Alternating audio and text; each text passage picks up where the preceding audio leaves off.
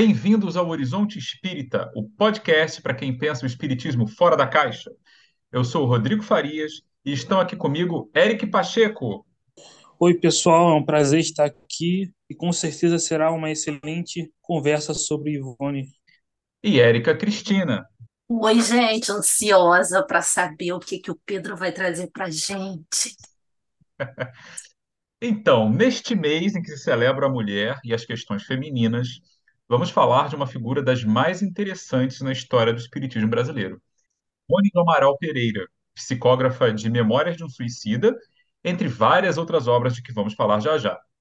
E para nos ajudar a conhecer um pouco da vida e do legado de Dona Ivone, como ela era conhecida, convidamos o seu biógrafo, Pedro Camilo de Figueiredo, autor de Ivone Pereira, uma heroína silenciosa, Pelos Caminhos da Mediunidade Serena e outras obras que têm como base né, o legado e a trajetória da ilustre médium. Olá, Pedro, seja muito bem-vindo ao Horizonte Espírita. Olá, Rodrigo. Olá, Érica. Olá, Eric. Olá a todas e todos que nos escutam e que nos escutarão. Satisfação muito grande estar aqui participando desse horizonte diferente, a ver também aí se eu, se eu de fato consigo pensar fora da caixinha, né? Então, estou, estou aceitando o convite como um teste aí para de repente perceber se me enquadro ou se me desenquadro. Talvez seja melhor me desenquadrar, né? Quanto mais desenquadrado, melhor a gente fica aí na, na, na perspectiva. Bom, então vamos lá. É, Pedro, logo no início do livro, Ivone Pereira, uma heroína silenciosa, que você lançou já faz uns 20 anos, mais ou menos, né? Você deixa claro que tem uma relação afetiva com a figura de Ivone, embora nunca tenham se encontrado, pelo menos não em vida, né? Nesta vida. Então, antes da gente falar dela propriamente, eh, eu gostaria que você se apresentasse brevemente para os nossos ouvintes e falasse também de como você descobriu esse tema, né? De como ela se tornou é, não apenas objeto de um livro seu, mas até de vários deles, né? Como foi esse encontro com essa figura tão relevante no movimento espírita?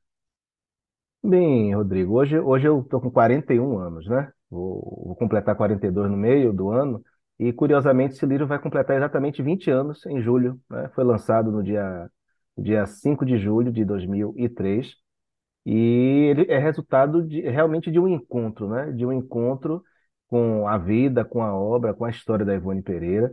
Eu tentarei ser breve, né? É, né, na, na narrativa desse, desse encontro, né?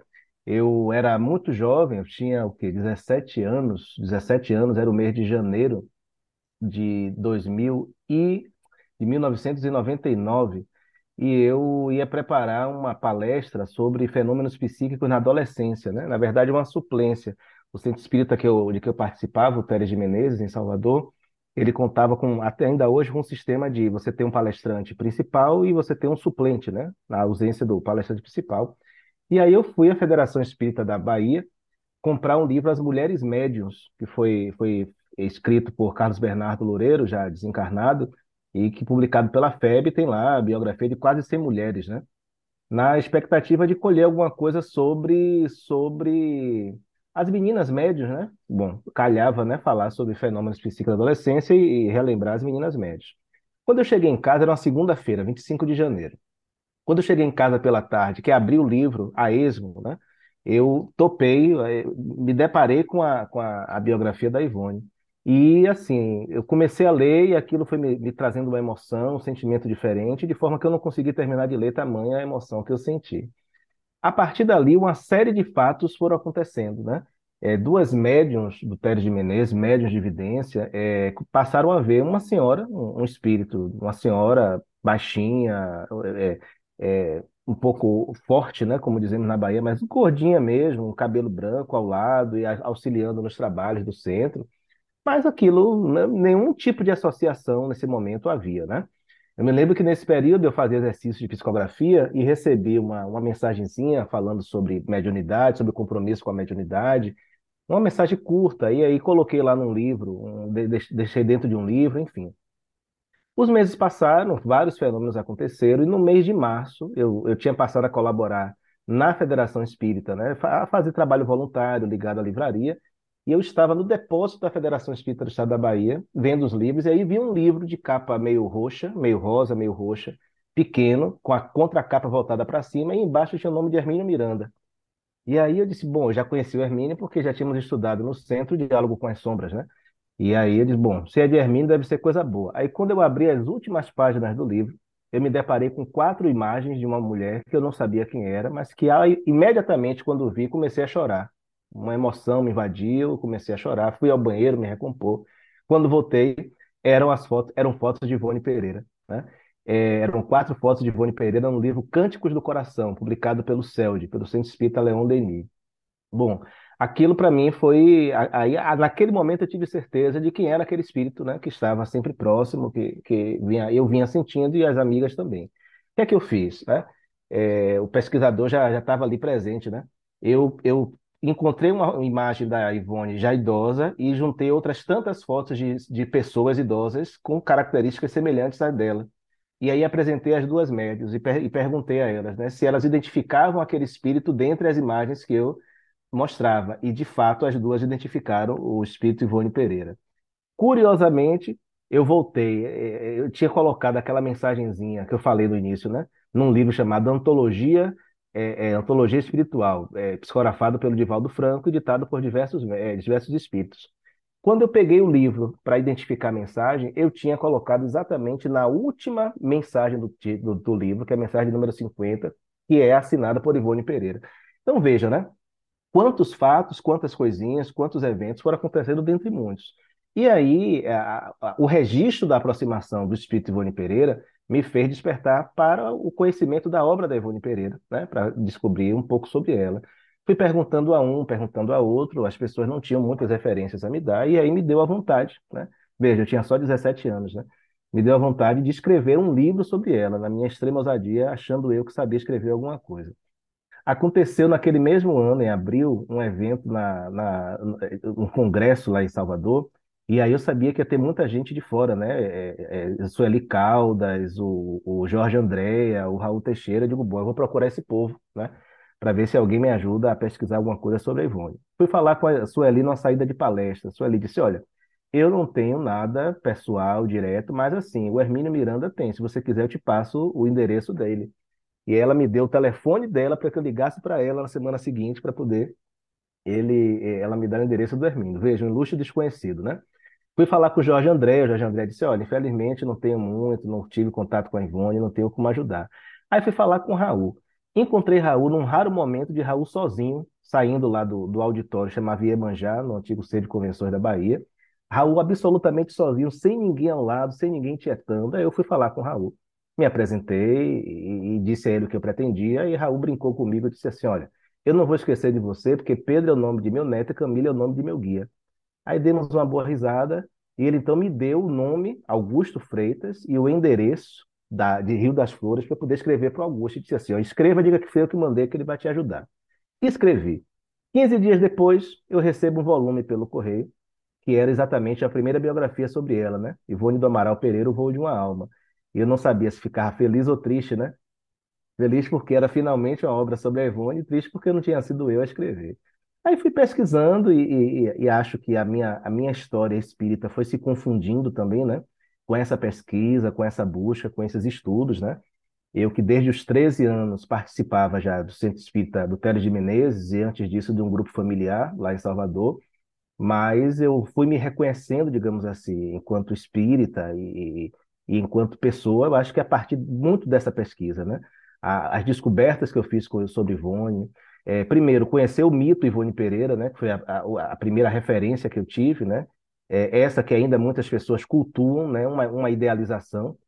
E muito mais ainda, depois conhecer a pessoa Ivone Pereira, né? que eu tive a possibilidade de conhecer quando entrei em contato com a família dela, especialmente com a, a Elizabeth Opert, que é uma amiga queridíssima, que foi sobrinha dela, que guarda ainda documentos da Ivone, e descobri a Ivone humana, a pessoa, né, a pessoa que sofreu e que era como a gente, né, gente como a gente, foi muito mais revelador e, e, e digo com toda tranquilidade, isso me definiu, né, eu acho que ajudou a me definir enquanto pessoa, enquanto atuante do movimento espírita, né, o trabalho que eu faço, ele ganha, de certa forma, uma notoriedade, uma projeção, um reconhecimento, né, graças a, a, a esse trabalho da, da Ivone, que me rende aí mais do que 20 anos de divulgação do trabalho dela, né? Porque antes do primeiro livro sair, eu já fazia palestras, eu já conversava, eu já pesquisava, já escrevia alguma coisa, e lá se vão aí cerca de 24 anos divulgando a vida e a obra de Ivone Pereira. Então, eu tenho mais tempo nessa divulgação né, é, do que do que qualquer outra coisa, é um trabalho que realmente me define aí do, do movimento espírita. Olha, Nossa, assim, e antes de passar para a próxima pergunta, desculpa te interromper, mas eu tenho que dizer uma coisa. Eu estou com muita inveja da agenda do seu eu adolescente, porque Hermínio Miranda às vezes, conheceu todo mundo, né, enquanto eles ainda estavam aqui. Puxa vida. Que droga, eu cheguei uma, atrasado. Assim. Agora eu tô com e tem, inveja. E tem uma coisa tão legal, Rodrigo, se me permite, né? Eu vou ter, é é porque se deixar eu falo. Falar de Ivone eu fico até amanhã. E é, eu, eu, eu não contei para ninguém a minha idade, né? Esse é um detalhe, né? A Sueli foi super receptiva, apesar da idade, o Raul também. E eu escrevia para o pessoal sem dizer qualquer coisa. Rizine, eu fiz contato com o Rizine, esse povo todo, né? E aí, um belo dia, teve uma pessoa, já desencarnou, até eu falo isso sem mágoa, ele, ele sabe do meu sentimento. Uma pessoa com quem eu comi correspondia e tal, eu caí na besteira de dizer que eu tinha, sei lá, na época já 18 anos, né? E, e que registrava a presença da Ivone e tal. Aí ele que me respondia sempre de forma, é, no mesmo nível, né? Nessa vez ele me respondeu numa folha de, de, de, de papel rasgada, mal rasgada, uns garranchos, me chamando a atenção para que não tivesse obsidiado, coisas do tipo, né? E aí eu digo, bom, já aprendi a lição, não vou falar a idade, né? Aí fui fazendo a pesquisa, fui conduzindo. Quando o livro saiu, que coloquei a primeira, a primeira, a primeira edição, que na, já foi, eu- a segunda foi reformulada, foi pela La Chata, a primeira foi lá pela Bahia. E aí eu botei uma foto minha lá e tal, eu jovem, eu mandei para essa pessoa. Aí essa pessoa me responde, dizendo assim, olha, é, peguei seu livro no início da tarde, só consegui largar à noite, que livro bom e tal, gostei muito. E você é tão jovem, eu digo, pois é, né? Pois é, então o mundo dá voltas, o mundo não dá voltas, ele capota, né?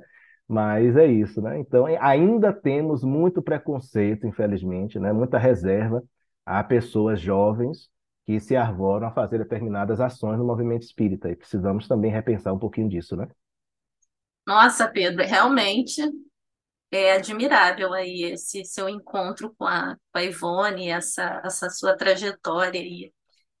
E eu acho que você é a, pes- a pessoa para apresentar para aqueles que já só ouviram falar, né, de Dona Ivone, apresentar assim de uma maneira sintética, se é possível, é, essa personalidade, essa pessoa, como você disse, é gente como a gente.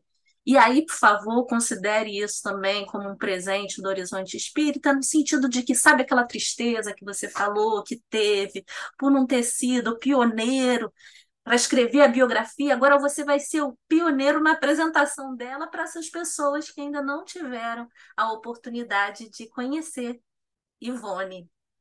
Ah, Érica, claro, claro. E aquilo naturalmente era o sentimento de um adolescente, né, imaturo. Acho que eu cresci um pouquinho de lá para cá. Mas é, Ivone Pereira, ela de forma bem sintética, né? É uma médica que se notabilizou no movimento espírita pela, pela psicografia, né? É, especialmente pela psicografia de um livro que ainda hoje é objeto de, de muitas controvérsias, né?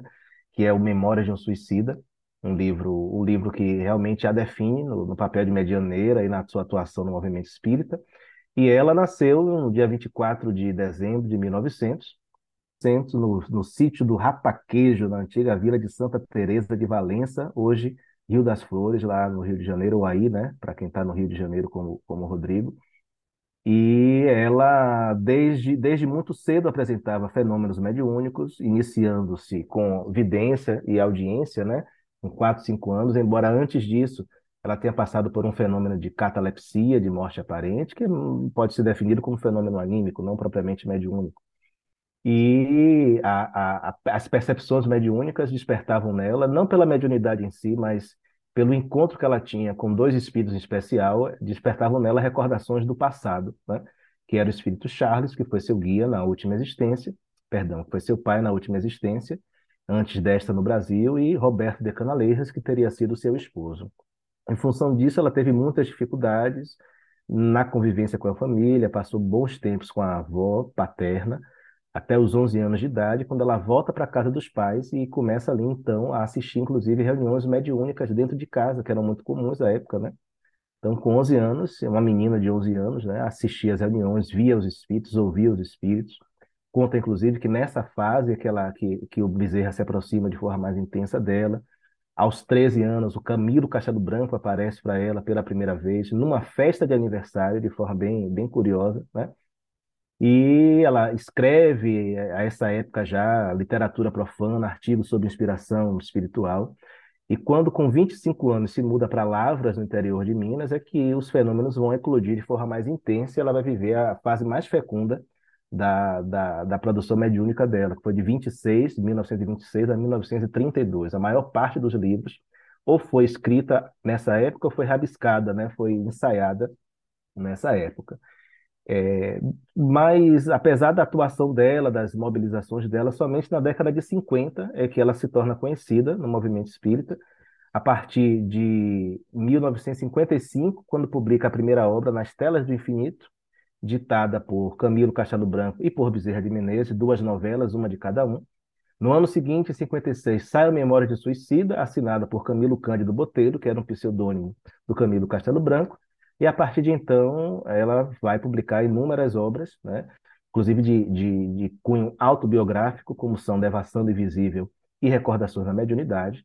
E ali nós vamos descobrir a, a, a, a, a multifacetada é, é, é, mediunidade da Ivone, né? O, o, podemos chamar até de um complexo mediúnico, como Valdeir Bezerra um autor que publica um livro pela FLEB, é, define ela, né? Um complexo porque ela possuía uma série de faculdades que coexistiam entre si, que não traziam nenhum tipo de dissabor para ela e que ela dinamizava de forma surpreendente. Evidência, audiência, psicografia, desdobramento, cura, receituário, médium olfativo, ela sentia os cheiros associados às manifestações dos espíritos, médium também de efeitos físicos, né? para transfiguração, para materialização e para outras possibilidades médium de oratória, como ela própria se define, e outras tantas possibilidades que a Ivone, psicofonia, né, era especialista no trato com obsessão e com atendimento a espíritos suicidas, e ela vai se notabilizar exatamente nessa seara. Né? A, a, o objetivo, o principal livro dela foi, de fato, Memória de um Suicida, que a, é reconhecido como um relato importantíssimo para a prevenção do suicídio, para esclarecimento sobre a condição espiritual dessas pessoas que cometem suicídio, e hoje ainda ela é reconhecida, né? Uma, um, um fato, né? uma vinculação que se deve ao passado dela. Em pelo menos duas encarnações ela teria cometido suicídio e trazia consigo, na consciência, né? Uma, um sentimento de culpa que a impelia né? a, a, a, esse, a esse trabalho. Era muito mais um processo de reparação consciencial do que propriamente uma missão, como normalmente a gente costuma pensar e idealizar em relação aos médios. Então, em breves palavras, poderíamos dizer que essa é Ivone Pereira aí numa, numa, numa perspectiva bem, bem resumida. Pedro, é, como você comentou, a Ivone psicografou apenas dez livros, escreveu seis por si mesma, né? Um deles, Memórias de um Suicida, como foi comentado, né, que é um clássico. Apesar disso, ela não parece ter passado pelo mesmo processo de celebrização e o culto à personalidade que, por exemplo, o Chico ou o Divaldo passaram, né? Ah, você concorda com isso? A, a que você atribui essa, essa, essa questão? Eu concordo. É, na verdade, acho que tem até mais do que seis. Eu sempre me perco nessa conta. Saíram alguns mais recentes, né? É, que estavam que estavam esquecidos, a família espírita, é, eu, eu, Evangelhos Humildes, eu, eu sempre esqueço o nome desses últimos livros, é, mas são dois deles, são esses, as três revelações e o quarto agora eu já não lembro. Tem também o Cânticos do Coração, que eu acho que não, que não entra nessa, nessa conta aí, que foi publicado pelo CELD, enfim. Mas é um número que é possível atualizar sem, sem problema. Eu, eu acho, Eric, eu acho que isso tem a ver com a postura, né? com todo respeito aos outros médios, né? inclusive aqueles que, que foram mencionados eu acho que a, a, a não, cele, é, a, a, não ocupar o, o, o, posto de celebridade, né, como nós estamos acostumados a ver, tem a ver com a postura da Ivone Pereira. Né? Ela sempre foi, primeiro, muito arredia a qualquer tipo de publicidade. Né? No início, o Rodrigo mencionou um livro chamado Pelos Caminhos da Mediunidade Serena, que é um livro fruto de um trabalho de garimpagem e, e de entrevistas, né, que ela concedeu é, à época, que foram poucas, né? Depois até me chegaram mais, tem mais três fitas, eu acho, mais três entrevistas inéditas dela. Estou esperando o um momento aí para divulgar. Mas é, e, e, são entrevistas que datam da década de 60 para frente. Veja, ela já tinha mais do que 60 anos, ela já tinha uma, um caminho bem, bem longo e ela, na verdade, não gostava, ela fazia questão de não aparecer, né? Ela entendia que o trabalho era dos espíritos, que ela era apenas intermediária, ela era uma medianeira, então ela não tinha que aparecer, né? Ela repelia qualquer tipo de culto à personalidade dela. A, a Beth, a Elizabeth Opert, me contou uma certa feita e um dia é, é, é, a, a Beth é filha da Amália, né, da dona Amália, que era a irmã, foi a irmã da Ivone que a acolheu, né, sobretudo no, no, nas últimas, nos, nos, últimos 20 anos, se não me, engano, não me engano. E Beth viu muita coisa, né? Vivenciou, experienciou muita coisa. A, a, casa da mãe dela, que era a casa dela, era muito frequentada por gente de todo o Brasil que, que ia para visitar a Ivone, inicialmente no bairro de Piedade, né, no subúrbio do Rio, depois no Meia. E então a Beth conta que um dia chegou lá um confrade, ela nunca quis me dizer o nome, né? Mas enfim, né? A gente quer até saber na fofoca, mas ela não contou. Fez bem. E um confrade conhecido que quando chegou e a Ivone despontou na porta, ele ajoelhou para poder beijar os pés da Ivone, disse que ela, e ela era, ela era baixinha, forte, né? E ela era uma, uma figura singular. Que ela tomou ele pelo, pelo, pelos braços de um jato, levantou ele, né? Com a força, deu-lhe um sabão fraterno, né? Passou-lhe um sabão fraterno, um carão assim, sem, sem, sem, sem história que o sujeito foi embora, que nunca mais voltou, ele nunca mais mandou mensagem nem nada. Porque ela era assim, né? E era do tipo que não, não era do tipo que pensava uma coisa e dizia outra. Né? Ela era muito verdadeira, muito franca. E ela não gostava, ela recusava, ela não queria saber disso. Ela nunca se colocou na condição de médium guru, né? Então ela sabia bem das limitações dela, das limitações de um modo geral, né? E ela tinha esse cuidado. E eu considero, Eric, inclusive, eu acho que ela consegue uma coisa extraordinária. Para mim, é extraordinário que a Ivone consegue. Eu não sei se vocês já perceberam isso, né? Eu já percebi no, no dia a dia, na, na, na, divulgação de um modo geral. Eu, quando eu vou fazer palestra no centro sobre a Ivone, é muito comum eu fazer perguntar assim: é, é, quem aqui já ouviu falar da Ivone Pereira? Aí, numa plateia de 50, 60 pessoas, aí duas, três, quatro levantam a mão assim, timidamente, cinco, né? Aí pronto, eu vou fazendo a palestra, vou desenvolvendo, não, vou escondendo um pouco né, a, a, o jogo. E lá pelas tantas eu pergunto assim, mas vem cá, tudo bem. E quem já ouviu falar aqui do livro Memórias de um Suicida? Aí quase todo mundo levanta a mão. Quase todo mundo levanta a mão. Isso para mim é extraordinário. Né? Porque ela conseguiu de tal forma se invisibilizar, né, se apagar, e a obra é mais conhecida do que ela. Né? Isso inverte a lógica do, do, do, do, da mediunidade, né? no Brasil, sobretudo. Né? É, quando a gente pensa em trabalho mediúnico, a gente primeiro identifica quem é o médium, né? Quem é o médium? É, é a autoridade, né? Então, até, até nos livros isso é explorado, né? Na, na plástica dos livros. A gente pega um livro, o nome do médium está lá estampado, enorme, né? Que é uma forma de atrair as pessoas. E aí depois a gente vê o espírito, e por último, o título é o que menos importa, né? O que importa é mais o, o, o nome do médium, que é uma prática que me preocupa muito, se me permite a digressão. A gente hoje vê aí muito acontecer palestras espíritas, por exemplo, né? Quando as pessoas divulgam palestras ou chamam alguém para palestra, aí você vai lá ver o que acontece. É, tá lá o nome do palestrante sem um tema, tema livre. Por quê? O que mais importa é a pessoa, né? O tema pouco importa. Ele pode falar qualquer coisa lá de parto de pulga atracação de navio não importa, né? O que importa é que é o fulano que está fazendo a palestra. E a Ivone consegue essa invisibilização, né? Ela consegue se apagar para que a obra tenha destaque. Isso é tão verdadeiro, Eric. Eu estava há, um, há uns meses fazendo uma palestra online, né, com o pessoal. Eu esqueci agora de onde foi. E aí, a companheira que me convidou, quando eu falava isso, ela no chat me, me contou assim: Olha, Pedro, eu estou aqui com um, rapaz que me chama de tia, né? dizendo assim: Olha, tia, que interessante, eu estou lendo esse livro.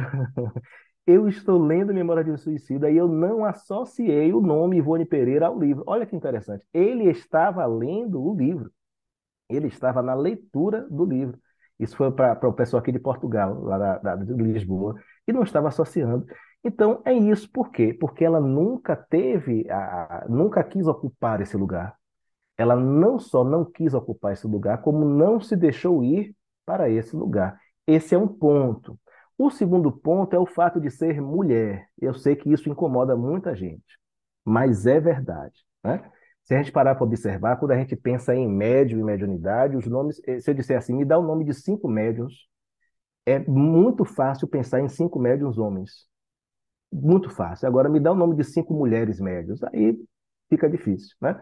Quem não tiver um pouco de conhecimento para lembrar de, de, de Florence Cook, de Eusapia Paladino, né? de Aura Celeste, de, de Ivone Pereira, de Zilda Gama e de outros nomes, fica, fica em aperto, né? fica em apuros.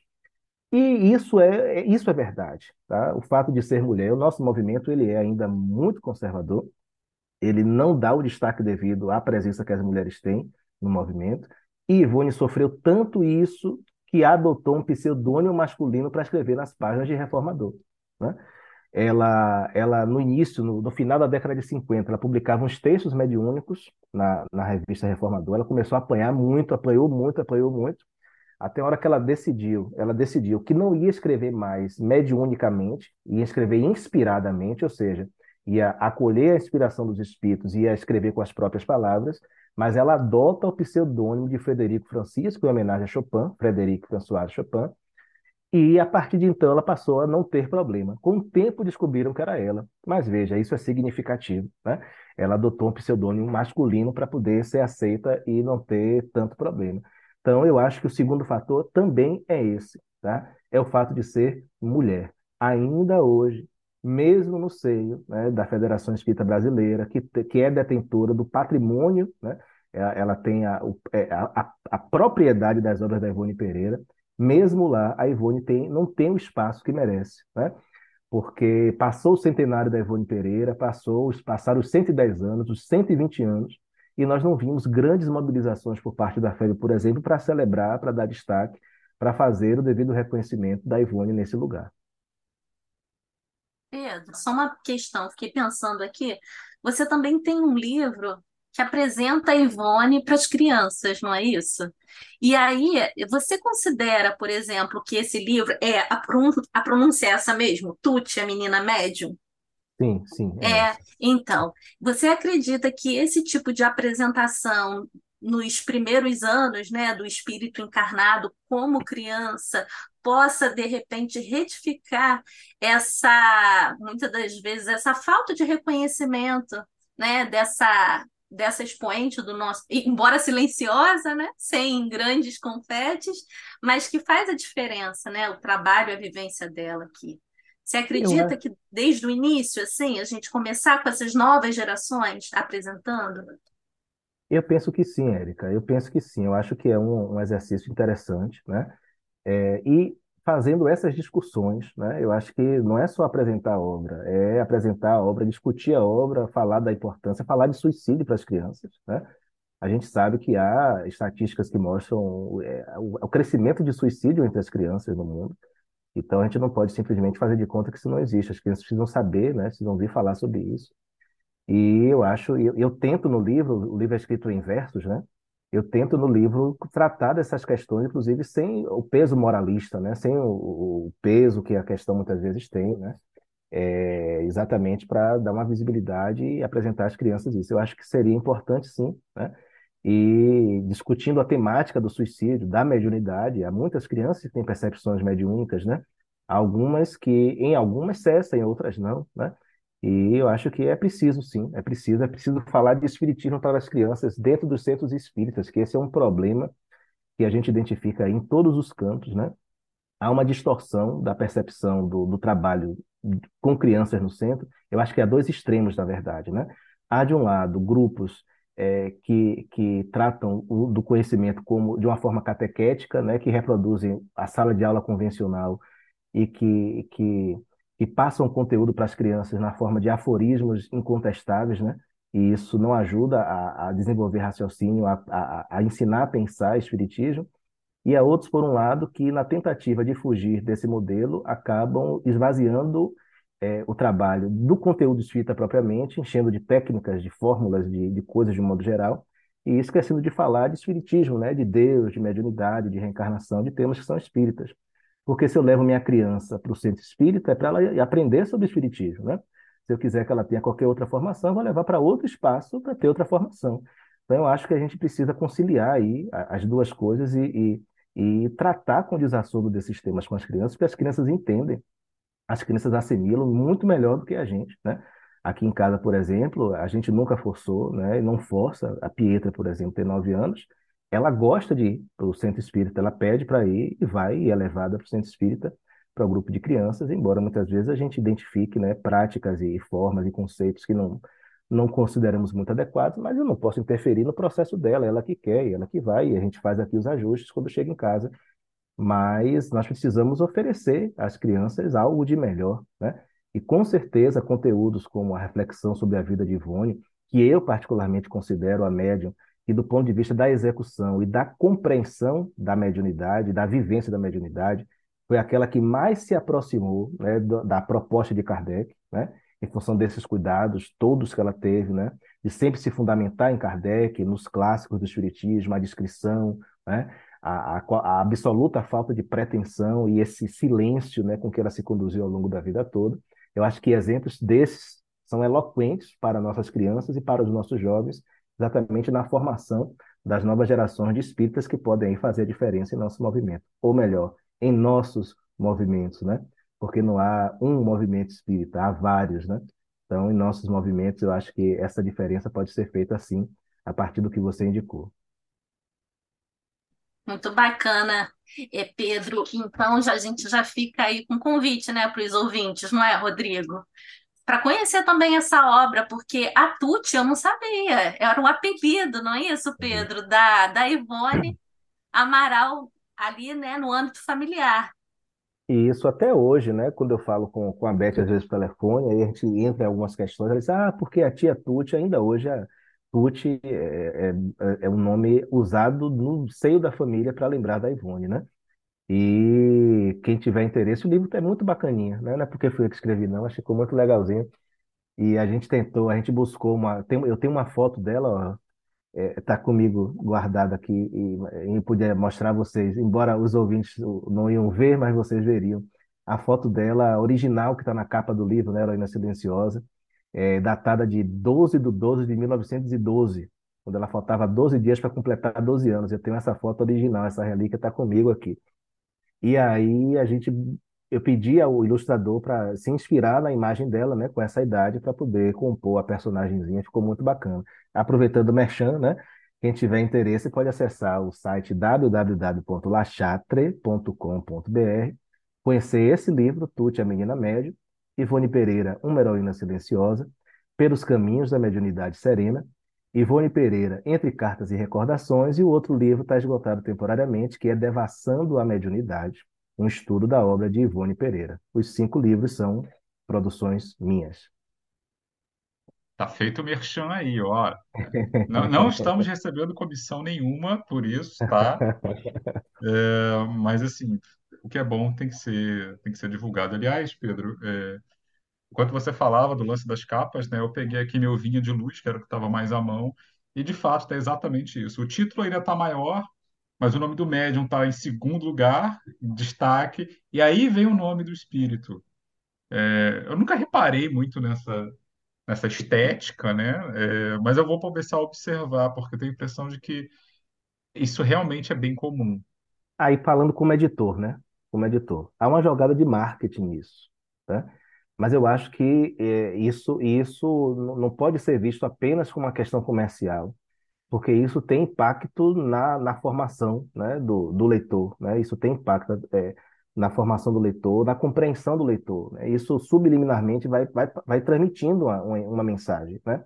uma informação. Nós temos também que ter cuidado com essa informação, com, essa, com as ideias que vamos projetando na mente das pessoas. Infelizmente, ainda o, o, nosso, o nosso movimento espírita ele circula né, em torno dos médiuns, né, na, na perspectiva completamente diferente da que Kardec propôs. Né? É, Kardec, é, o melhor exemplo de, de, como Kardec situou os médios no processo é não ter nominado os médios ao pé das comunicações, em um livro dos Espíritos, livro dos médios, o Evangelho, e por aí vai. Né? Não é que não, há, não tenha importância, né? mas não é o principal, não é o que precisa de mais destaque. Tanto sim que não teve nenhum nesses, nessas iniciativas e em outros livros, como, como, como nós sabemos. E, infelizmente, o nosso movimento espírita brasileiro, ele inverteu essa lógica e ele circula em torno dos médios. Os centros espíritas nascem, em sua grande parte, em torno de médios e mediunidades, né? As pessoas se agrupam em torno dos médios como se fossem é, é, insetos em volta de uma, de uma lâmpada, né? De um foco de luz. E isso, naturalmente, reflete uma mentalidade, né? Uma mentalidade que precisa ser repensada, precisa ser revista e que tem respondido aí por tantos desvios, né? Desvios que eram combatidos pela Ivone, né? E ela própria fugiu deles para não se perder no caminho. Eu penso, inclusive, eu devia ter falado isso, não falei, ela, eu acho que ela, ela só se permite um pouquinho mais de publicidade quando ela já estava mais tranquila, entende? Mais segura de si, quando ela deve, caiu, na, caiu nela assim, olha, agora, agora eu posso me permitir sem correr o risco de me envaidecer, né? De me perder pelo caminho. Porque, infelizmente, é o que na maioria das vezes acontece, né? As pessoas começam de uma forma interessante, e aí quando começam a ganhar notoriedade, começam a se notabilizar, e, e começam a ser, e, a ser cercadas por, pelos bajuladores, né, pelo, por aqueles que não estão dispostos a muita reflexão, elas infelizmente acabam se perdendo porque nós somos frágeis. Né? Então, eu acho que a Ivone buscou o, lugar dela de segurança, de conforto, quando ela sentiu que estava tranquila, plena, então ela se permitiu um pouquinho mais e, e aceitou as entrevistas, e aceitou ser vista, ser reconhecida, ser identificada. É, eu queria perguntar sobre a questão do, do livro Memórias de Suicida, né? questão do Vale, do Vale dos Suicidas, né? Porque atualmente esse livro tem recebido algumas críticas, né, por enfatizar na questão do suicídio mais a questão punitiva do que a questão de saúde, né? E essa ideia dos vales dos suicidas ah, colocando um lugar circunscrito no mundo espiritual para os suicidas e não uma, uma pena moral psicológica, como na obra do Kardec. Como você vê isso? É, é uma pergunta interessante, Eric, porque assim, eu acho que, de um modo geral, a gente vive uma, um, um meio que uma, uma caça às bruxas no movimento espírita, né? Em relação aos bem interessante, né? Eu vou fazer por esses dias uma palestra sobre fatos e livros, que é um tema que está no livro Convite à Reflexão, ditado pelo espírito de Olinda Morim, ao médio baiano Enzo Ferreira de Souza, que ele fala isso, né? Às vezes a gente esquece é, que, primeiro, que um livro ele tem público, né? Um livro não serve para todos os públicos. Assim como você tem um livro para uma criança que está na, na, quinta série, que não vai servir para alguém que está na universidade, né? E vice-versa. Então, livros têm públicos específicos. E assim, livro também vai da experiência do, no caso do, do, da produção mediúnica, vai da experiência do médium e do espírito. Vamos falar de lugar de fala, né? vai no lugar de fala de um e de outro, né? Da, daquilo que eles conseguem perceber, de como conseguem traduzir a realidade espiritual. O Deolido chama atenção para coisa interessante, né?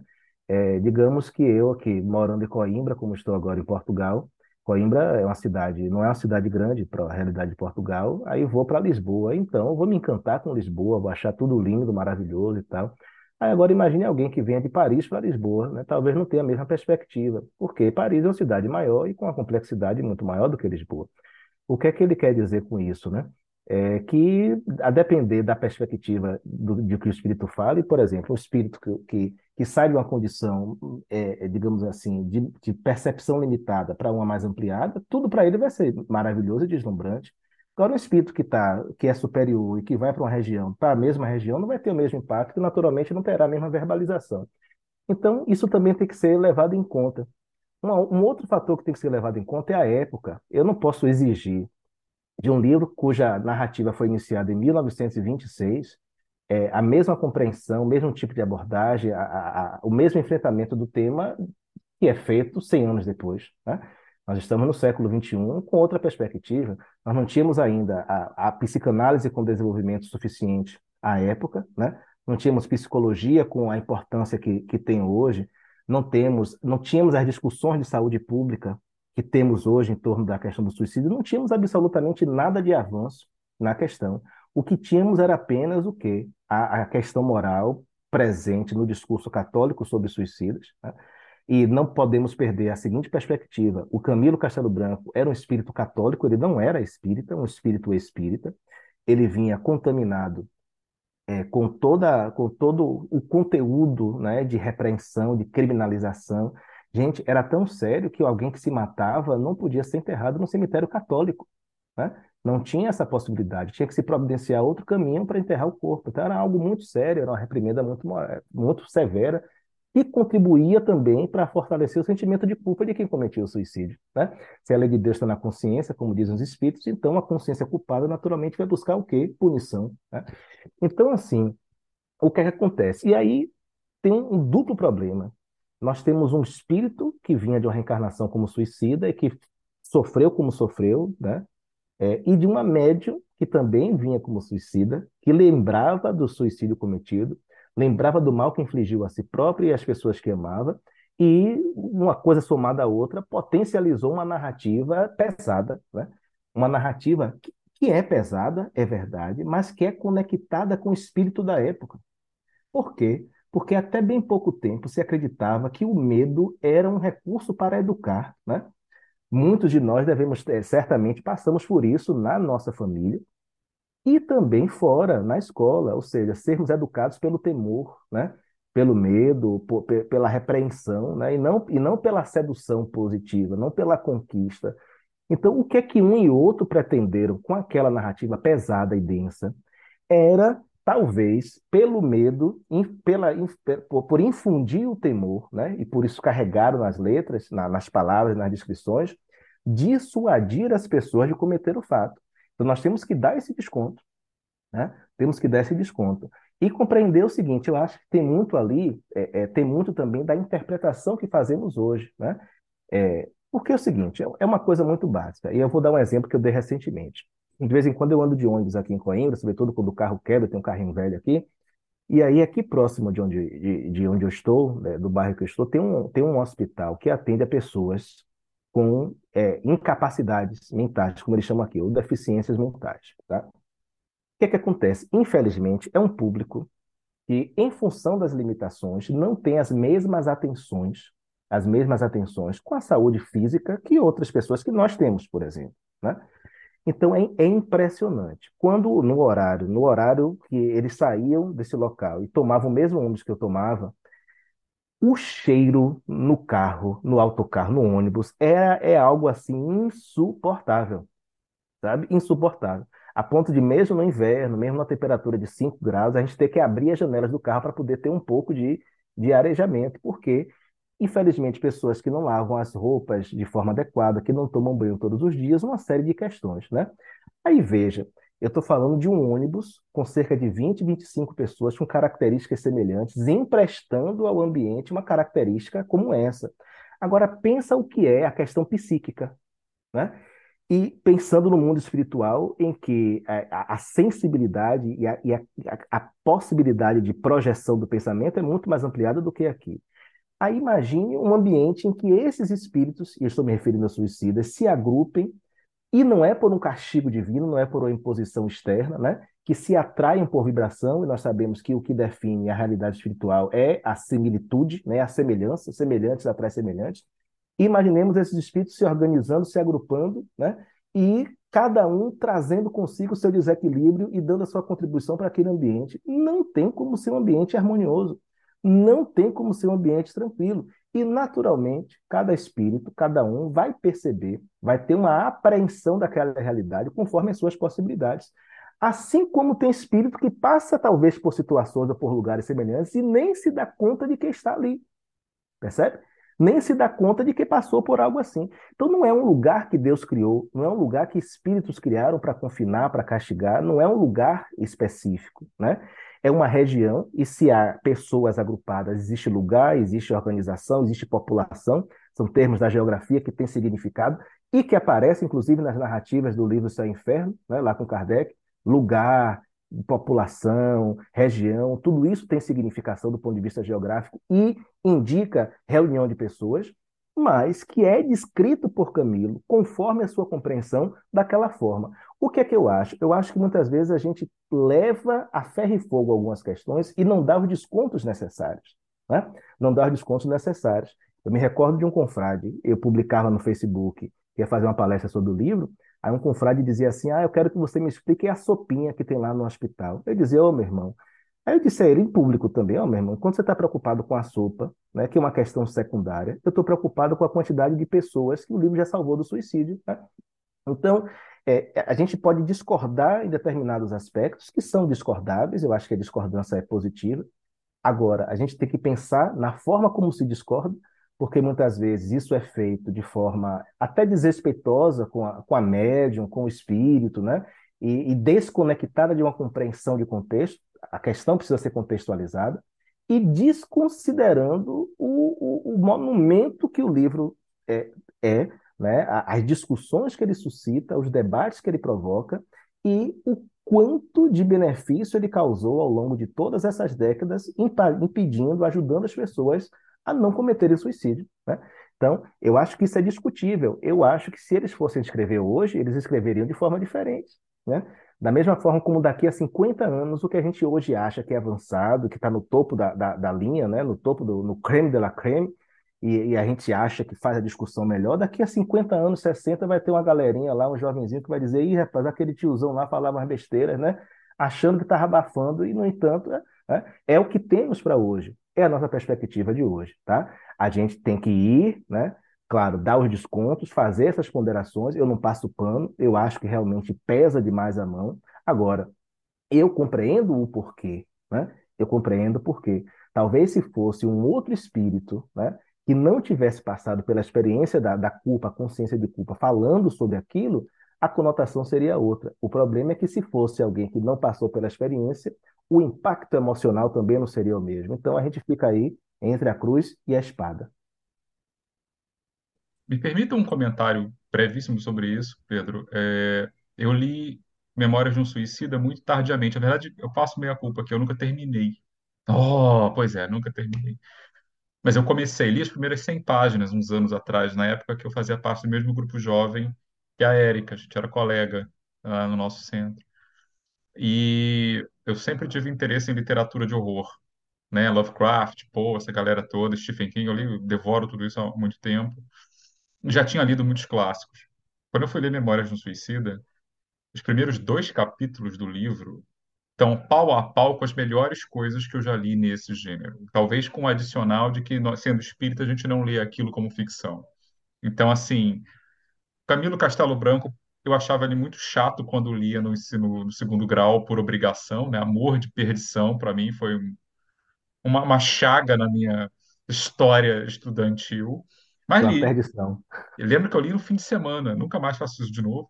É, mas, assim, dava para reconhecer o estilo, dava para reconhecer a intensidade, mas o tema, naquele tema, ele consegue ser tremendamente efetivo como escritor. Se ele fosse escrever isso como um escritor de ficção, ele ia fazer um tremendo sucesso, porque é uma história, assim, esse início, se você comparar, por exemplo, com os primeiros capítulos de Nosso Lar, né, que também é coisa do umbral e tal, mas assim, claro, não tem um décimo da potência que, que Camilo imprime ali. É realmente uma literatura forte. E eu digo o seguinte, Rodrigo, ó, é, é porque você não conseguiu avançar. O livro ele tem, ele tem uma característica. Ele foi iniciado em 1926 e só foi concluído em 1942, tá? Então são 16 anos ao longo dos quais o livro foi sendo escrito, né? E você distingue claramente o primeiro Camilo, né, o Camilo das descrições, né? O Camilo que já tinha sido resgatado há mais de 20 anos do Vale dos Suicidas, mas que ainda trazia consigo azedume, uma série de questões a trabalhar e o Camilo que vai ressignificando essas experiências e a si próprio ao longo do tempo. Então você vai vendo a diferença ao longo da descrição. E aí eu digo para o pessoal que, que eu entendo, é perfeito, não tenho nada a reparar no que você falou. As pessoas que têm dificuldade de ler, eu digo assim, pule os dois primeiros capítulos. Eu vou te contar o que é que tem nos dois capítulos. E eu conto, né? A descrição do Vale dos Suicidas, o sofrimento, as dificuldades, e aí depois vem a Legião do Servo de Maria e tal, aquela coisa toda. Eu digo assim, pule, Lê as duas, não, não quer ler, se incomoda, pule, porque o livro não é aquilo apenas, entende? O, que, o, o, livro traz narrações da realidade espiritual que são descrições interessantíssimas, que suscitam debates, né? que, que, que, que, que podem ser discutidas, claro, se, se são adequadas ou não, mas a gente não pode esquecer que todo romance ele é uma reconstrução da realidade a partir do olhar do autor, então aquilo não tem que ser tomado ao pé da letra, mas sim como uma narrativa, como uma reconstrução e também com uma dose de ficção, né? lembrando de Olinda Mori, que diz assim: o espírito não perde imaginação só porque ele de, de, desencarnou. Então é preciso também considerar essa possibilidade. E, mas assim, detalhes sobre mediunidade, sobre realidade espiritual, sobre reencarnação, sobre temas imensos, né? Eu tenho um amigo da Bahia, falei com ele recentemente, Marconi. Ele, Marconi já leu mais de 20 vezes esse livro, já estuda eles constantemente. Uma vez Marconi me disse assim, Camilo, é, é, para mim esse livro é um resumo da série André Luiz. Né? Começa com o nosso lá e termina com E a Vida Continua. A gente encontra vários elementos que são desdobrados, que são aprofundados, digamos assim, né? É, é, tratados com mais com, com, com, com outra perspectiva por André Luiz ali. E é interessante, então vale a pena ler, até para poder criticar, né? até para poder apontar falhas, né? vale a pena. E entender o seguinte, né? eu relia esse, esse tema para a palestra que vou fazer, e o Deolido diz assim, olha, não é porque a gente encontra enganos no livro que o livro não presta, né? Porque engano todo mundo comete, né? Não é só espírito, não é só encarnado que comete engano, o desencarnado também vai cometer, porque a gente é imperfeito. Agora, será que a gente, a gente, a gente precisa também julgar da boa-fé do indivíduo, avaliar se tudo é um engano, né? ou se há aquilo que pode ser descontado, ressignificado e trabalhado. E não como eu vejo muitas vezes fazer algumas pessoas, né? É, identificam uma ou outra coisa não questionadas, aí rasga o livro, joga na lata do lixo e, e fazem comentários assintosos. Eu acho que, que não, não é o caminho, né? não é o caminho, mas concordo perfeitamente com você. É pesado sim. Agora, passadas duas, os dois primeiros capítulos, o peso diminui né? A narrativa vai ganhando outros contornos e nós podemos claramente identificar um caminho diferente dos dois primeiros capítulos no restante do livro, que é o espelho dessa ressignificação do Camilo. Que há um detalhe aí. A princípio, eram só desabafos do Camilo, né?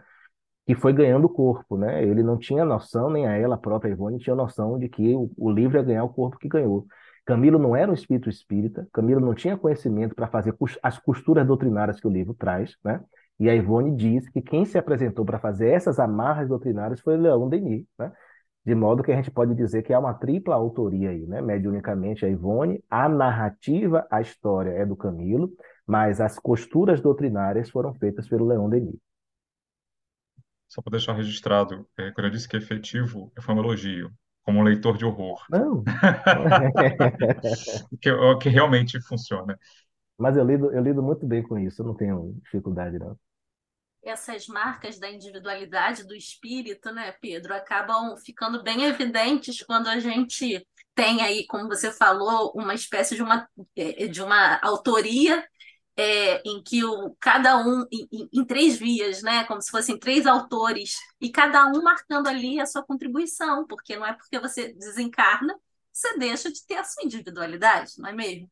E aí eu estou fazendo esse comentário para introduzir uma, uma questão Seguinte, acredito que a, o fato de, de Ivone ter em várias das suas vidas, né, pelo menos que são relatadas, encarnações anteriores, ter vindo como mulher, isso de alguma forma provavelmente deve ter gerado impactos né, na história dela, né? Porque isso é uma marca também, né? Pelo menos a história que a gente conhece. Então, você que está aí sempre estudando sobre a vida dela, você poderia é, colocar assim a sua análise de que forma essa questão de gênero pode ter impactado a vida dela?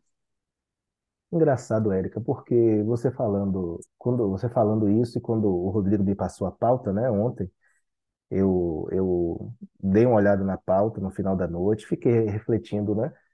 Como, como as histórias do, do, livro, dos livros da Ivone, né? Os livros que, que reconstroem existências dela, e talvez no final eu consiga dizer por que eu estou falando especificamente reconstrói. São narrativas sobre vidas dela, é, como essa questão do feminino está presente, né? Da, o feminino marcado pela, pela, pela, pela opressão social, né?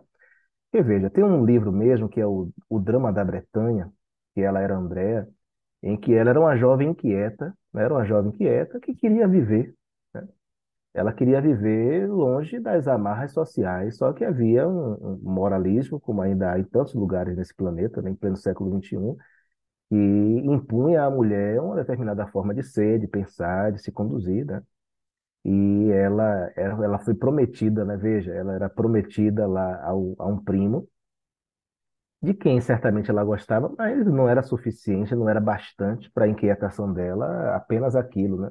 Ela se encanta lá por um, por um, uma espécie de mecenas, um homem de cultura e tal, se envolve com ele, acaba mantendo relações sexuais com ele, não está dito dessa forma, mas eu estou dizendo dessa forma, engravida, né? Engravida, e o que é que acontece dessa, com isso? Ela tem relações fora do casamento, ela não era casada, ela engravida muito jovem e ela se torna motivo de desonra na família, né?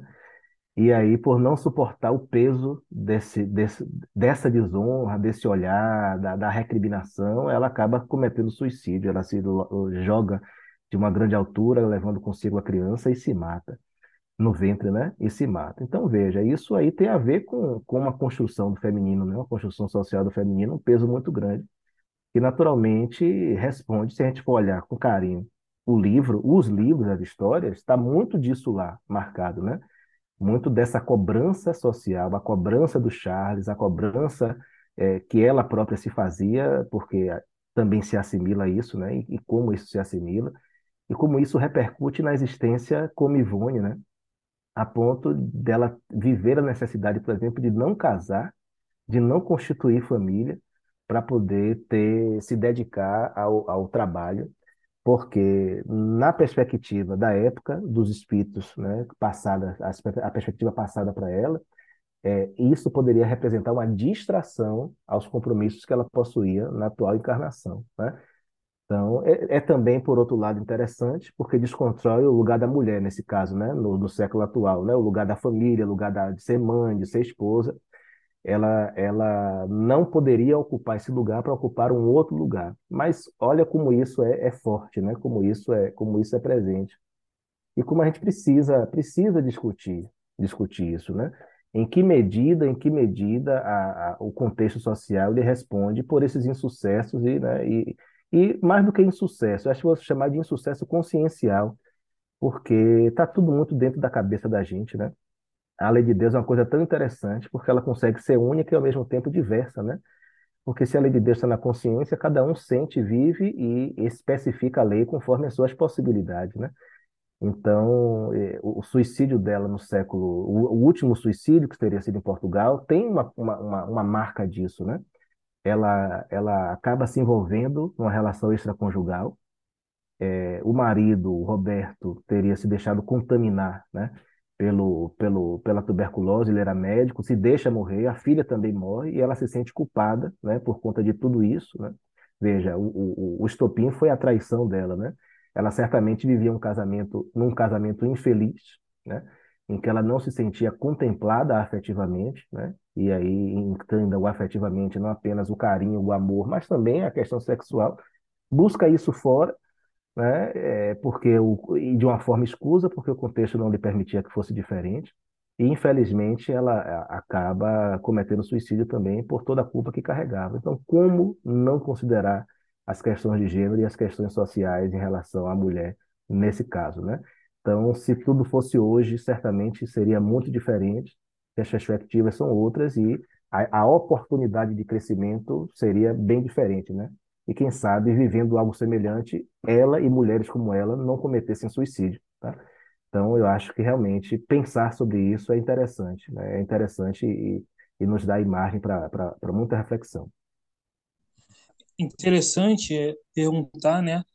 A Ivone tinha contado cotidiano com um espírito de nome com Bezerra de Menezes, né? Leão Denis e Chopin. E como você explica na sua obra, né?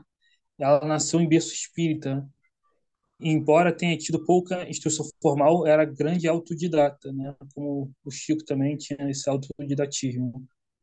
Também teve uma vida longa, nasceu em 1900 e morreu em 1984. Apesar disso, são somente dez obras mediúnicas, em contraste com as centenas de outras de outros mais ou menos na mesma época, né?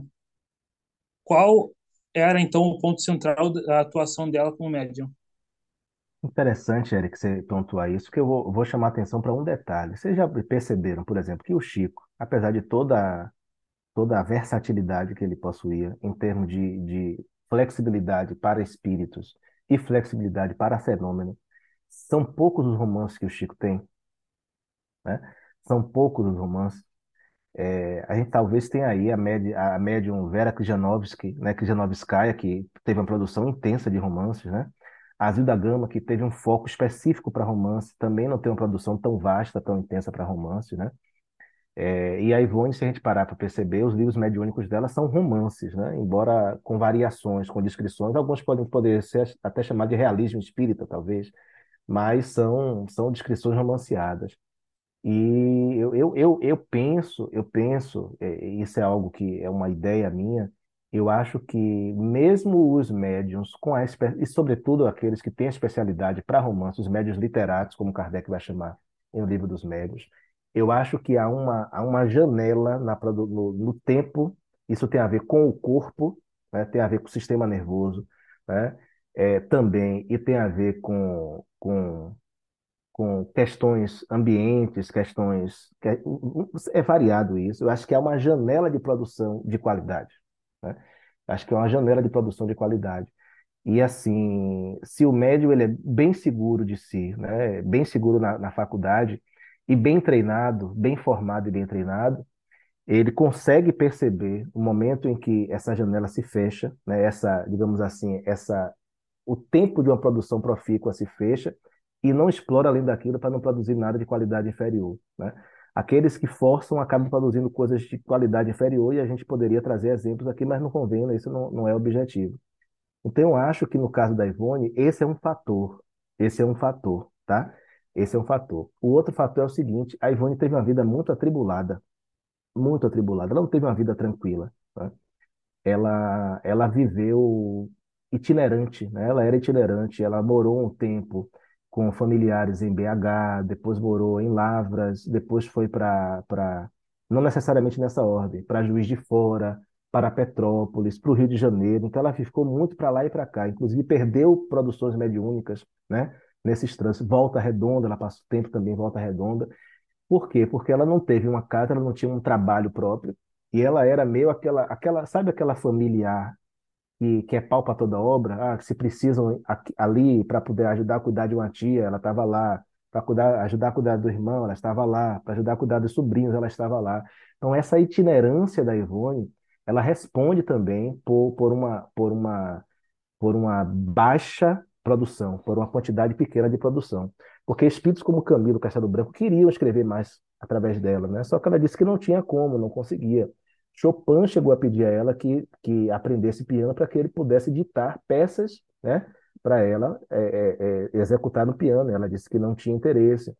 Charles chegou a dizer a ela que ela precisava, por exemplo, estudar o Braille para poder traduzir o Memória de Suicida para o Braille, mas ela não conseguiu. Então, veja, por que, que ela não conseguiu? Também por conta da, dessa, dessa intensidade né, da, da vida dela. E aí eu vou ressaltar algo que eu disse mais cedo ela tem uma, é, os seis anos que ela passou em Lavras, isso reforça o que eu dizia, é, de 2026, de 1926 a 1932, foi o período que ela mais produziu, inclusive na psicografia.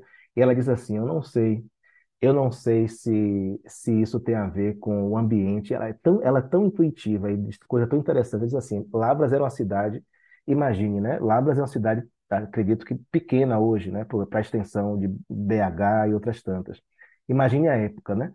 É, e ela dizia, talvez porque não há tantas distrações, né, na cidade, coisas que a gente possa, é, é, portanto, mobilizar a atenção de forma diferente, ou porque haja coesão com o grupo, eu consegui naquele período produzir coisas espetaculares. Ou seja, ela conseguiu viver um recolhimento naquele período suficiente para determinar uma intensa produção mediúnica, tá?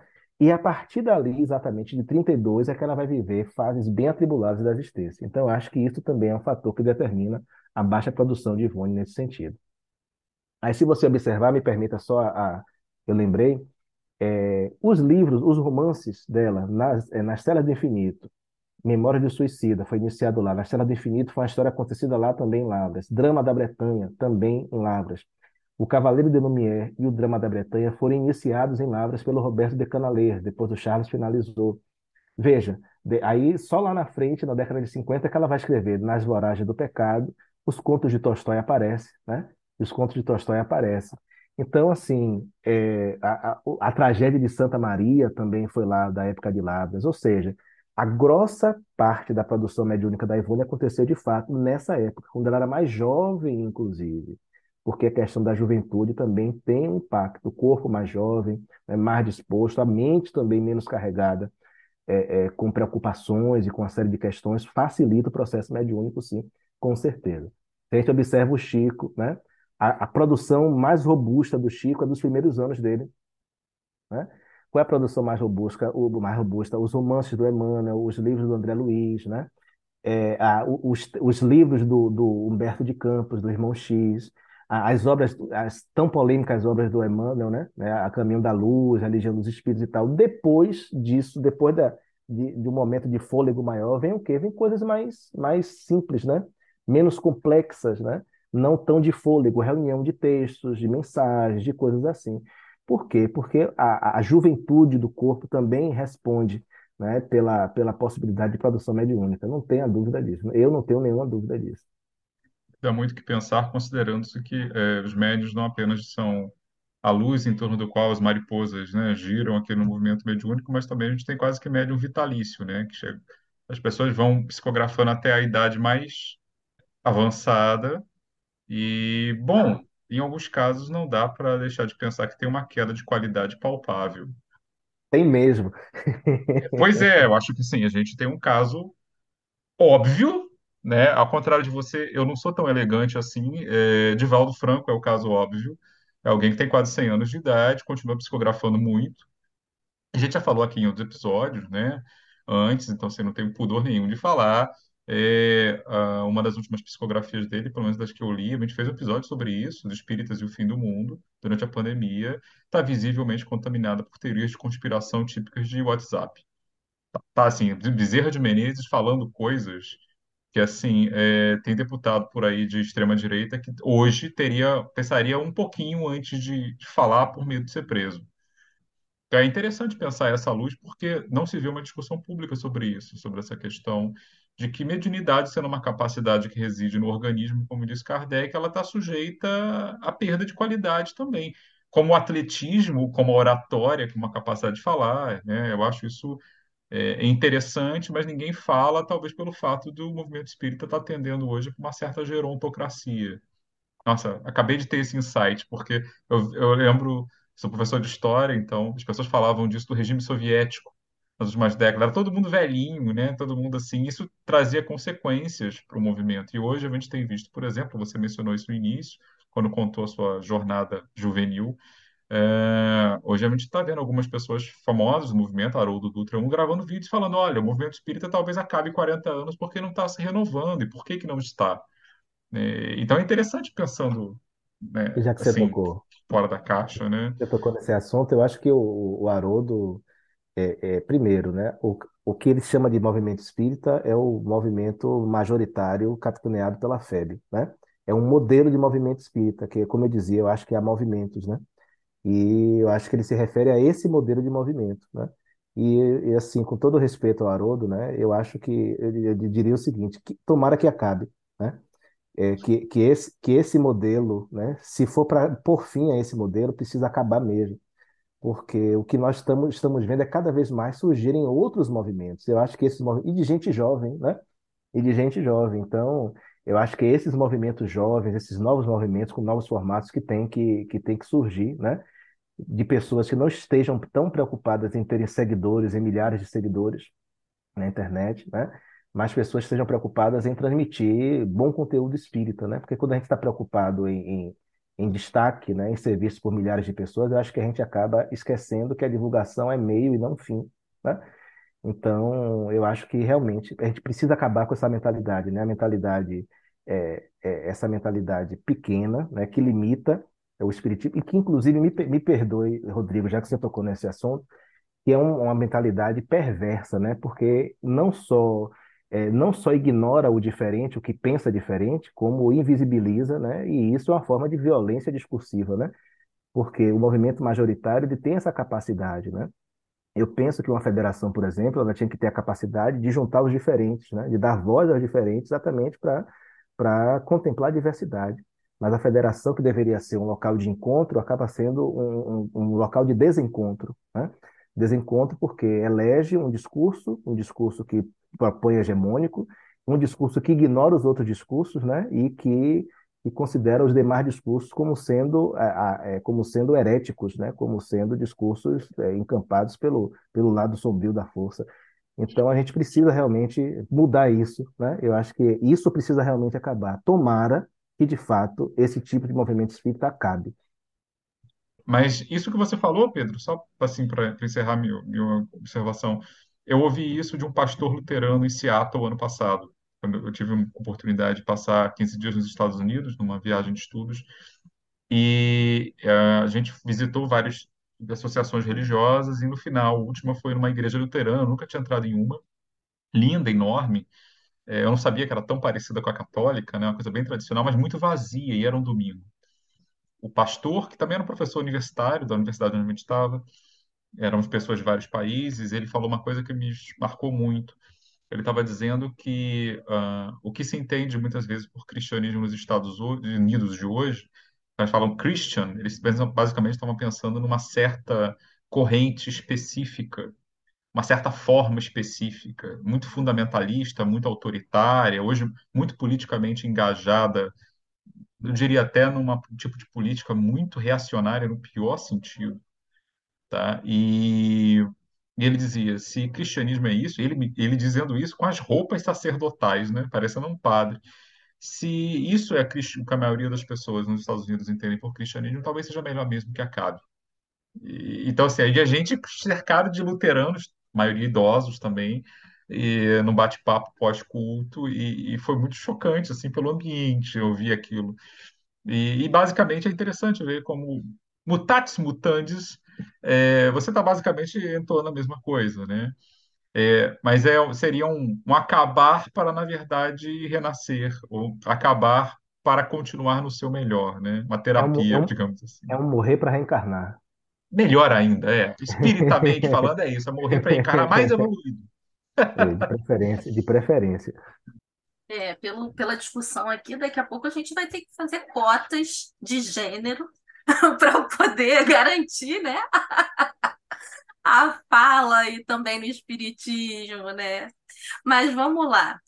É, Pedro, é, você já colocou assim de maneira muito, acredito, importante o fato de que nem sempre a, a, a é tão importante você saber se aquilo é, é verídico ou não, né? Mas sim o, a, o tipo de reflexão que aquilo propõe. E no caso da, da obra de Ivone, a gente também tem a questão dos romances históricos em que ela aparece como personagem muitas das vezes, né, de encarnações anteriores existe, não que esse seja o ponto mais importante, né, torno a dizer, mas existe, assim, só a nível de curiosidade, alguma confirmação histórica se esses personagens existiram de fato? Alguém já pesquisou, por exemplo, se de fato existiu um Luiz de Narbonne, enfim, um dos personagens, né, que estão lá na obra Nas Voragens do Pecado? Você tem essa informação? Bom, Érica, sua, sua pergunta merecia uma palestra. Na verdade, eu tenho até na, no YouTube aí uma palestra sobre as chaves de compreensão dos, dos romances mediúnicos a partir da obra de Ivone Pereira, né?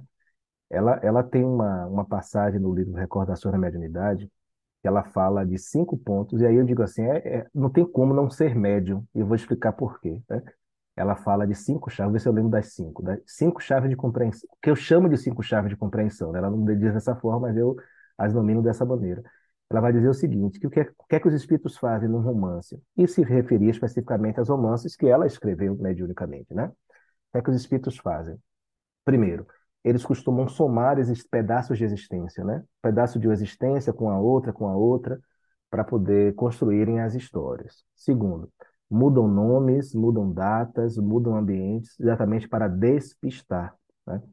Terceiro, eles costumam, é, eles costumam inserir, no caso dos romances espíritas, fazer enxertos, é a palavra que ela usa, enxertos de noticiários autênticos da época, noticiário espírita autêntico da época, para poder dar uma, né, dar uma, uma, uma, uma luz diferente. O quarto, coloco muitos personagens na nobreza, né? Exatamente por conta da, do fascínio, né? Da, da, da, disso como mexe com a gente. Ainda hoje a gente assiste tanta série de reis, de rainhas, de coisas assim, né? Que mexem, né? E a, a quinta chave, meu Deus, a quinta chave é. Eu esqueci a quinta chave, não tem problema não. Mas fica aí, são, são cinco chaves de compreensão, são cinco recursos que os espíritos usam, né? Na, na construção dos romances. O engraçado é que, por que, que eu digo é médio mesmo? Porque, embora ela tenha escrito isso lá, ela acreditava na linearidade das histórias dos livros que ela escreveu, entende? Ela acreditava que as vidas delas aconteceram daquela forma. O que me leva, engraçado, eu estou fazendo a edição de um livro sobre memória, né? um livro que vai ser publicado pela editora Mente Aberta, da qual eu sou editor. E é tão interessante pensar sobre a memória, o Rodrigo, que é da história, né? da, área, da época da, da, da área da história, porque, na verdade, quando a gente conta uma coisa que lembra, a gente não está tá descrevendo o fato, a gente está descrevendo a nossa lembrança do fato. E muitas vezes uma leitura da nossa lembrança do fato, né? É, é, o que o que desce ainda a, a, a, muitas possibilidades. Quando a gente diz assim, a Ivone lembrava das encarnações passadas, eu hoje tenho dúvida sobre se ela lembrava de verdade, entende? Eu acho que a, a, reencarnação, aquela em que ela foi suicida, que ela traz a recordação da infância, ela realmente lembrava. Agora, as outras vidas que ela diz lembrar, eu me pergunto assim: será que ela lembra de fato ou ela registrou o que os espíritos mostraram a ela nas narrativas do livro como lembrança? Entende? Porque os espíritos, antes de escrever para ela, mostraram as histórias. Eles construíram as histórias e mostraram para ela no mecanismo da, do desdobramento, que não deu para a gente tratar aqui. Né? E aí eu me pergunto, o que ela disse que lembrava? É o registro do que ela viu, como a gente assiste um filme né, e lembra da história do filme, ou ela realmente lembrava antes da história ser narrada para elas? Por quê? Porque não há elementos que levem a acreditar que aquelas histórias aconteceram exatamente daquela forma. Ao contrário, existem elementos que levam a acreditar que aquilo são reconstruções que aquilo são ficções que se basearam em pedaços de história, pedaços de outra, pedaço de outra, né? E aqueles nomes foram todos confundidos, aquelas datas foram confundidas, né? Que aqueles personagens foram ocupar lugares de destaque que na verdade não necessariamente ocuparam, né? E que, portanto, é, é, nada exatamente aconteceu daquela maneira. O Luiz de Narbonne, por exemplo, Luiz de Narbonne é um personagem montado, né? Ele não existe naquela história da época de Catarina de Médici, do, dos Huguenotes, da Matança de São Bartolomeu. Não existe ninguém com características parecidas, nem com o nome Luiz de Narbonne.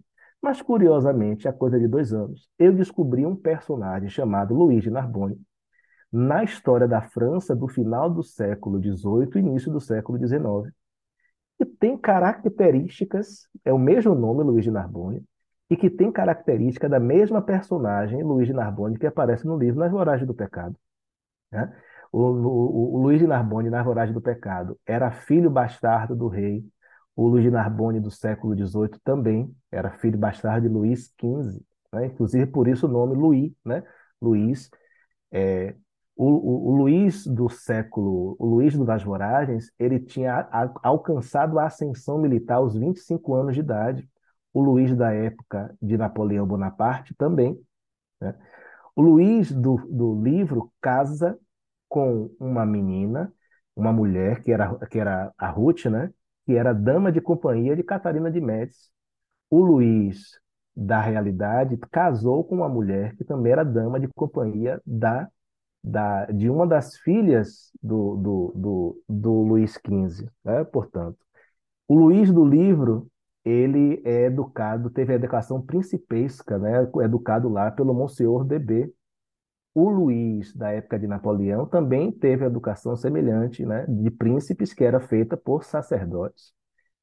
A esposa do Luís, do livro, era filha de uma família cujo sobrenome era La Chapelle, o Luís, da época de Napoleão, casou com uma menina cujo avô chamava-se Charles de La Chapelle. Então, existem elementos curiosíssimos né, que dão a entender que talvez o Charles tenha transposto um personagem de uma época para outra época, né, para outra época, e montado esse personagem lá Engraçado, gente. É, é, eu procurei tanto há muito tempo e não conseguia. Só encontrei recentemente, por quê? Porque a, a enciclopédia ingle- é, britânica, ela resolveu abrir os seus arquivos na internet, né? E aí o verbete relativo a esse sujeito, o Luigi Narbonne Lara, é, foi tornado público e permitiu que a gente encontrasse. Então, veja, né? Isso, isso só me, só reforça para mim essa ideia. Quer ver um outro fato que eu também identifiquei? Eu descobri, vamos lá, no livro Sublimação, no capítulo, no último capítulo, chamado Nina, há menção a uma possível encarnação de Charles no início do século XIX na Espanha, em que ele era um médico filantropo que tinha montado um pequeno hospital, né, na- em uma, em uma das suas residências para atender pessoas carentes. Aí eu comecei a pesquisar recentemente, né, nesses dois anos aí, tentar encontrar a história dos, dos hospitais em Madrid, que isso era em Madrid. Encontrei um livro da década de 50, né, de 1950, que trata das, da história dos hospitais em Madrid e na Espanha de modo geral. Encontrei o único hospital com características semelhantes ao que é descrito por Charles no conto. Eu encontrei em outra época, um século antes, eu encontrei um século antes, é, é, que era, era mantido pelo Duque, o nono Duque de Osuna, nono Duque de Osuna, em Madrid, com as mesmas características, com as mesmas características. A diferença é que o Duque não era médico, ele não era médico. Agora, coisas curiosas, dois fatos curiosos, além do hospital, hospitalito, né? É, primeiro, no conto da Ivone Pereira, o Charles se chamava Ramiro de Guzmán, e a Ivone, em uma entrevista, disse que um sobrenome verdadeiro do Charles em uma existência foi Guzmán. Quando eu fui ol- ol- olhar a linhagem do Duque de Osuna, na família dele, embora ele não usasse o Guzmán, na família dele havia Guzmán. Ele era descendente da linhagem dos, dos Guzmán. No conto está lá dizendo que o, o, o, o Ramiro, o doutor Ramiro, era, ele era auxiliado por, por um médico que era doutor Carlos C. Ponto. E na história do Hospitalito há menção a um médico que era o braço direito do Duque de Osuna, cujo sobrenome era Capdevila, ou C. Ponto, né? Eu não consegui descobrir o primeiro nome desse sujeito, mas enfim, o que é que eu quero dizer com isso? A, a, a história do conto se passa no início do século XIX. O hospital existiu no final do século XVII início do século XVIII. Ou seja, esses indícios, dentre outros tantos, que uma pesquisa mais apurada pode identificar, eu precisaria fazer um doutorado para fazer isso, né? Essa pesquisa, levam a crer que de fato a Ivone estava certa, né? De que há essa confusão aí, os espíritos mexem muito para que a gente não encontre mesmo, e que se a gente se prender à literalidade do que está escrito, né? Do que está escrito nos livros, a gente não consegue entender que aquilo, na verdade, são obras de ficção são recriações da realidade, e que o mais importante ali não são propriamente os fatos, mas a lição moral que a narrativa traz, entende? Então, o que é que há de essência ali? O que é que há de verdade ali? O que há de verdade é o, o, caminho de aprendizado que aquelas almas encontram em meio às lutas morais que enfrentam. Agora, certeza sobre a veracidade dos fatos? Nenhuma. Não há nenhuma há menção, por exemplo, de Charles sobre fatos históricos que não aconteceram na época que os livros são narrados. Por quê? Porque de fato é feita confusão.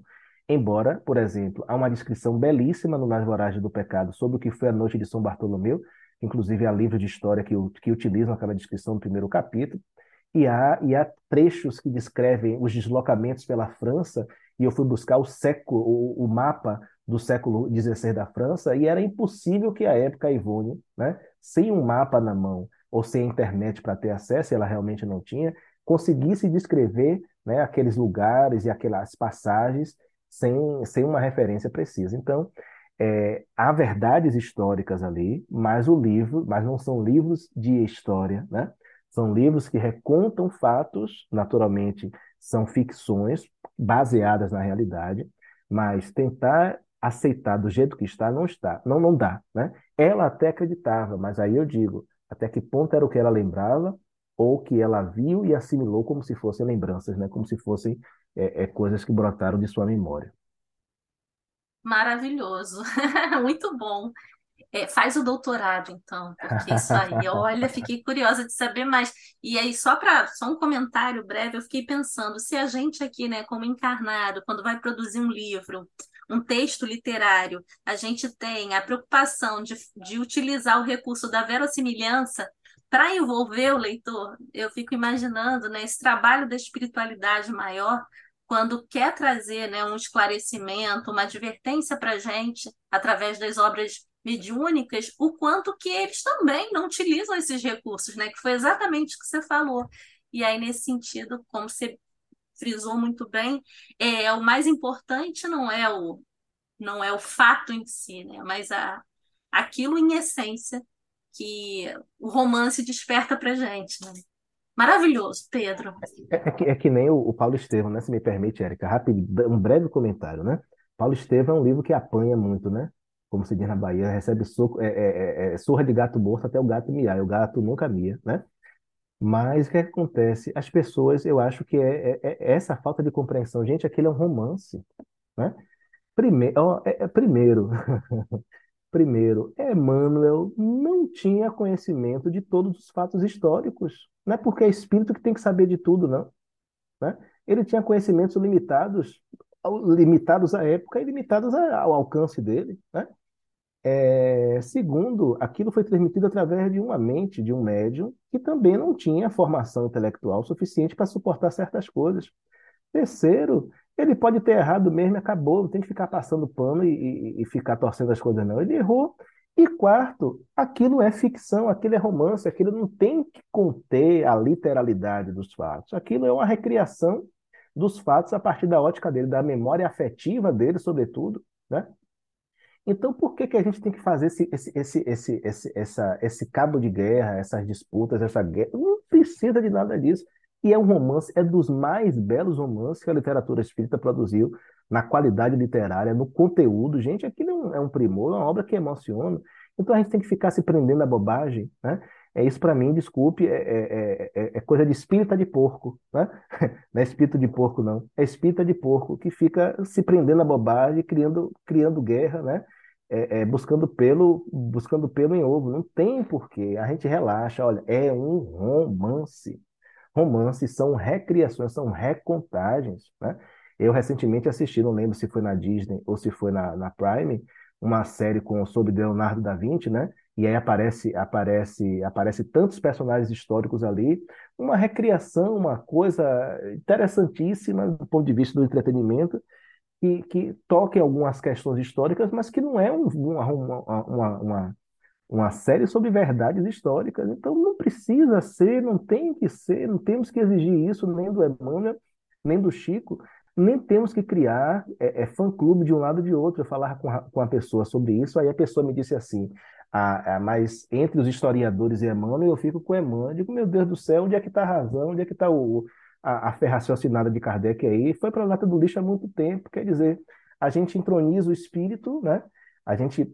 E, e, e aí me permita dizer, Érica e Rodrigo, tanto quem aceita é, cegamente como quem é, é, bate cegamente parte do mesmo ponto da entronização. Se é um espírito superior, tem que falar a verdade. Ou, se é o espírito superior, o que falou é verdade.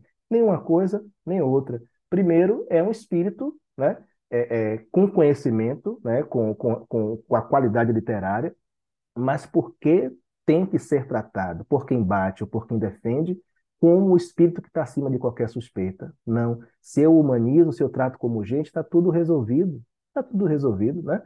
Porque gente é isso, né? A gente é uma alegria diferente das estrelas, como diria Caetano Veloso em de suas músicas, e o relato do Emmanuel, do André Luiz, do, do Charles, seja de que espírito for, tem que ser vistos como relatos de espíritos que falam do seu lugar de observador, do que conseguem compreender e daquilo que não conseguem compreender. Olha, quando eu entendi isso, eu relaxei de uma forma, né? eu acho que falta muitas vezes é boa vontade né, de muitas pessoas no nosso movimento espírita para aceitar essa realidade. De um lado, para desmitificar né, e aceitar que o espírito também falha, que o espírito também erra. Do outro, para entender que o fato de errar não desmerece o trabalho do espírito. Então tem que jogar na lata do lixo o livro, porque contém erros, porque contém imprecisões. Bom, isso já renderia um episódio à parte. Eu acho que a gente vai fazer alguma coisa sobre isso, fazer uma mesa redonda, juntar você e mais dois, botar vocês para brigarem Ah, e vamos? vai, vai, vai render uma conversa interessante. Assim, esse, esse último ponto aqui mexeu um pouco com meus brios de historiador, mas eu acho que é uma conversa importante a se ter. E que bom que você está tendo a oportunidade de tê-la, né? Então, Pedro, assim, a gente, o tempo voou. sim, Mas eu te sim. convido a fazer a nossa- as suas considerações finais, a sua última mensagem para os nossos ouvintes. Mas foi uma conversa muitíssimo boa, então a gente quer te ouvir uma, uma última vez por hoje. Por hoje. Agradecer a você, Rodrigo, a Eric e a Érica pela, pela oportunidade, pelo bate-papo, pelas provocações, né? E dizer que estamos aí, né? Eu acho que em matéria de espiritismo, tudo começa com Kardec, mas não termina com Kardec, né? Não termina em Kardec, nem termina com Kardec. Que a gente possa ter a mente aberta o suficiente para poder fazer as conexões, as discussões e também, né, aproveitando a última fala, para retirar Kardec do lugar do altar, né? Kardec também era pessoa, os espíritos que trabalharam com Kardec também eram pessoas, e pessoas são assim, né? Pessoas também podem falhar, e nós temos que ter a tranquilidade de questionar, né? De questionar sem assombro e de não tratar nenhum tipo de conhecimento como absoluto, sobre pena de nós é, é, nos conduzirmos como os fundamentalistas, né, é, da Bíblia, né? aqueles para quem o que, o que não está escrito ali não está no mundo. E é claro que nós não queremos ser assim. Não é isso que Kardec gostaria que fôssemos. Muito obrigado e até a próxima, se Deus quiser. Muito obrigado, Pedro Camilo de Figueiredo, que esteve aqui com a gente, falando sobre a nossa queridíssima Dona Ivone do Amaral Pereira.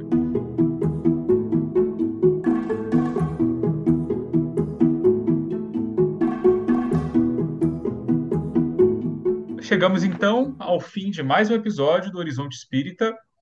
Mais uma vez, obrigado, Pedro, pelos esclarecimentos, a companhia, que seja a primeira de muitas outras oportunidades de conversa, né? Foi realmente um papo muito bom. E para você que nos ouve, eu aproveito para lembrar que o Horizonte Espírita está disponível nas principais plataformas de podcast e também tem um perfil no Instagram, arroba Horizonte Espírita, tudo junto, e no YouTube, né, o canal Horizonte Espírita. Nosso e-mail de contato é horizonteespírita2@gmail.com e estamos ali abertos a críticas, sugestões e o que mais vocês quiserem nos dizer, tá bom? E a todos vocês, novamente, nossos agradecimentos e até a próxima.